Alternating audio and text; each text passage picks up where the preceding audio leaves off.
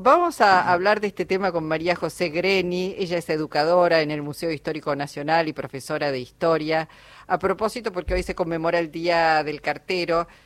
Y qué importancia las cartas. Además, también como, hasta como documento histórico, obviamente, las cartas. ¿Cuántas historias se han eh, escrito, develado a través de las cartas? María José, con Jorge Alperín le damos la bienvenida. ¿Cómo está?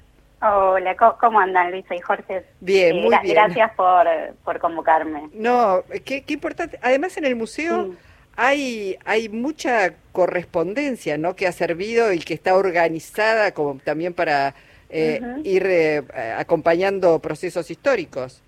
Totalmente, como, como ustedes bien dicen, bueno, las cartas eh, son, ya se están perdiendo muchas, pero fueron un gran testimonio histórico, ¿no? De, sobre todo, bueno, el Museo Histórico tiene mucho patrimonio en torno al siglo XIX y contamos con un archivo histórico donde hay muchas cartas, ¿no? De, de algunos personajes eh, conocidos, este, en su mayoría pertenecientes a las élites políticas, este, militares, eh, y bueno, y ahí tenemos ¿no? varios vacíos ¿no? que tienen que ver con eh, lo que se las cartas que no se escribieron ¿no? de los sectores populares, que eran en su mayoría analfabetas o de las mujeres.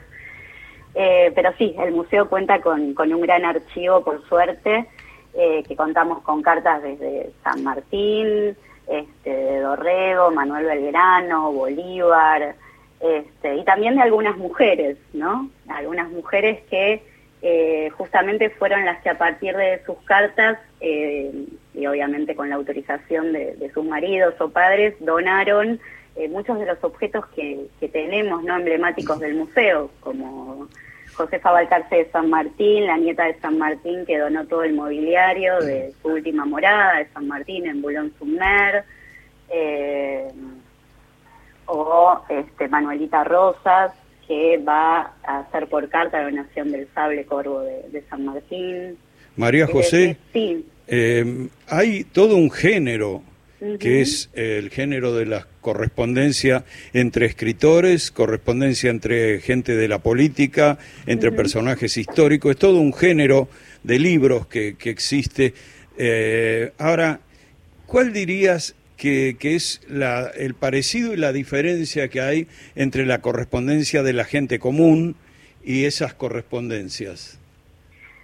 Y bueno, en la, en la correspondencia ya de, bueno, de, personalidades, lo que se ve sobre todo son también el clima de época, ¿no? Digo, lo que los contextos permiten para los historiadores también, son fuentes primarias que permiten también analizar eh, qué es lo que estaba sucediendo. Por ejemplo, les doy un, ejemplo, yo les nombraba una carta de Bolívar a San Martín, que se la va a escribir en 1822, eh, un mes antes del famoso encuentro de, Guayaquil, informándole no la liberación de, Quito, ¿no? Digo, eh, son cartas que nos permiten, ¿no?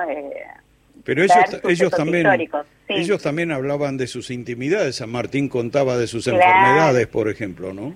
Totalmente, sí. Hay cartas que, bueno, que hablan también de la intimidad de estos personajes, ¿no? Bueno, María eh, Guadalupe Cuenca y Mariano Moreno, por ejemplo, allí, allí hay una correspondencia que es, maravillosa realmente. Realmente esas cartas son realmente muestran, bueno, el amor, la tragedia y también cómo una mujer estaba informada, una mujer eh, eh, que sabía escribir, ¿no? Algo que no era no era muy común en esa época pero bueno, al, pertenecer a, un sector acomodado, eh, a las mujeres les enseñaba las primeras letras, pero sí, bueno, a partir de, la, de, esas cartas, que lamentablemente nunca llegaron a destino eh, por la trágica muerte de, Moreno, eh, se habla, también ella va hablando de, todas las María políticas, ¿no? Mm.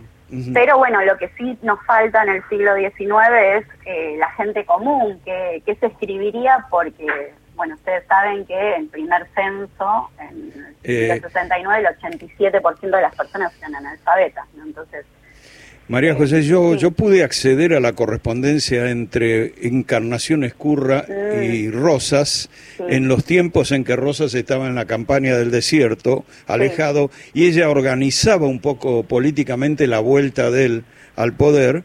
Y, y, esas cartas tenían intimidades también. Por ejemplo, ella le, le, decía que estaba segura de que él no la quería tanto como ella a él. Es decir, que también están impregnadas de, de, de hechos afectivos, de pequeños detalles, de intimidades, ¿no? Totalmente, sí, cómo, lo, cómo, lo, cómo le habla también, cómo lo nombra como compañero, ¿no? Cómo también, si bien él, ella sigue insistiendo, ¿no? Con sus cartas, le nombra la ausencia de sus respuestas, ¿no? Algo también tan característico del género epistolar, ¿no? Que a veces no había respuesta o tardaba mucho. Eh, pero sí, es como eh, la correspondencia nos permite también eh, ver la parte, la dimensión afectiva, ¿no? También, y personal de estos, de estos personajes este, tan por la historiografía puestos en el bronce, ¿no? Nos permite... Eh, Pero como decís, perdón, que, te interrumpo, pienso en una mayoría epistolar eh, masculina, porque como bien señalás, las mujeres eran en su gran mayoría analfabetas, ¿no? Estamos hasta, bueno, después de su incorporación más eh, adentrado el siglo XX, eh, a la alfabetización y a, esas posibilidades, ¿no? Porque eh, es notable eso, ¿no? Y también es notable cuando uno lee cartas entre compañeros, esposos, parejas, eh, digo, el nivel amoroso que siempre sorprende, que queda registrado, este, más allá de lo político, ese, ese nivel de, de entrega, de amor, de extrañamiento, eso es formidable porque les da una dimensión de carne y hueso a nuestros próceres, a nuestros eh, pensadores, escritores, que es notable también. Totalmente, ¿no? También el, el análisis de, la caligrafía, ¿no? De la forma de escribir, eso también denota este el sentimiento, ¿no? Digo, las cartas perfumadas, las cartas escritas de manera apurada, digo, hay toda una, una lectura que se puede, un análisis que se puede hacer a partir del objeto carta. La verdad que es es muy rico. Este, otra mujer también, eh, nosotros no tenemos eh, cartas en, el museo, pero las historias realmente ha dejado mucha correspondencia. Es Mariquita Sánchez de Thompson, este, también una, una mujer letrada de la, de alta sociedad.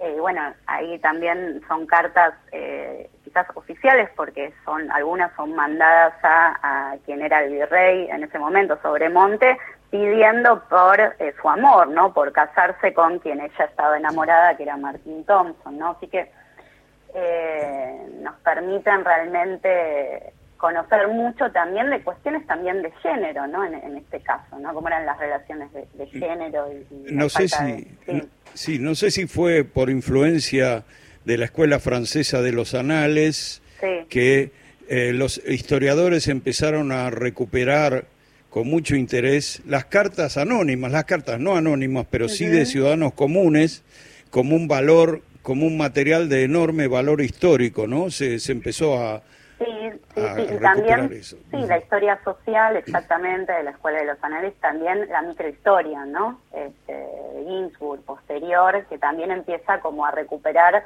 las historias personales, ¿no? También de, de los anónimos que por suerte lo que es el siglo XX se puede contar con más eh, patrimonio en ese sentido, ¿no? Y, eh, en ese sentido es un poco eh, la misión en este momento que está, está teniendo alguna de sus misiones del Museo Histórico Nacional bajo la dirección del historiador Gabriel Di Meglio, que es un poco recuperar esas voces de personas anónimas